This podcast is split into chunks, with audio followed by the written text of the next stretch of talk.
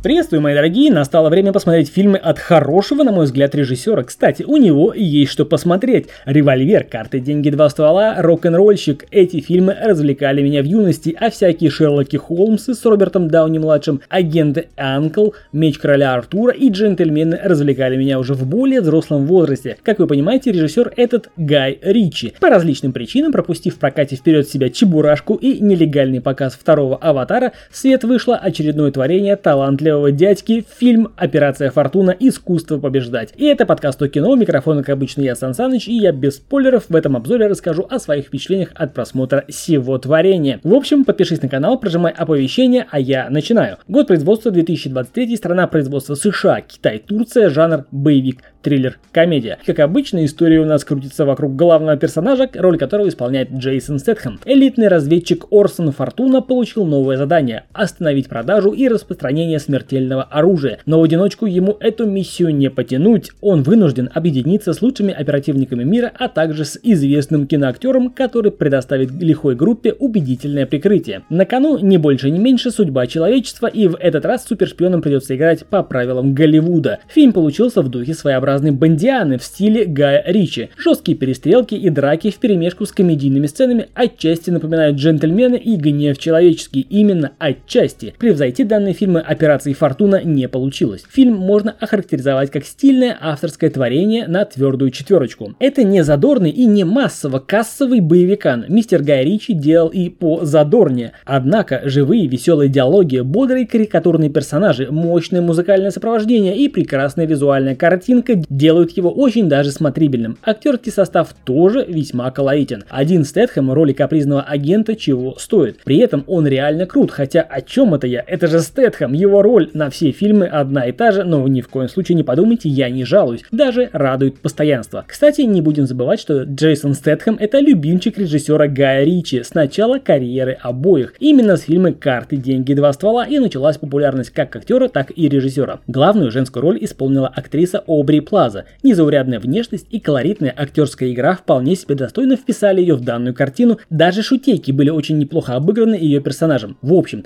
приятно смотреть, что бывает редко с женскими персонажами в мужских фильмах. Что тут еще добавить про фильм? Если вы и раньше смотрели фильмы Гая Ричи, то наверняка знаете, что с визуалом, со смыслом, с операторской работой и со словами, звучащими в его фильмах, равно как с интригой в них полный порядок. Данная картина не стала исключением, в ней тоже все в полном порядке. Всем фанатам творчества Гая Ричи смотреть обязательно сейчас. Всем, кто не знаком с этим творчеством, начните свое знакомство с другого фильма, с какого озвучил в начале выпуска, а потом уже переходите к фильму «Операция Фортуна. Искусство побеждать». А это был Сан Саныч, подкаст у кино. Без спойлеров рассказал о впечатлениях от просмотра данного фильма. «Операция Фортуна. Искусство побеждать». Подпишись на канал, прожимай колокольчик. До скорых встреч. Пока.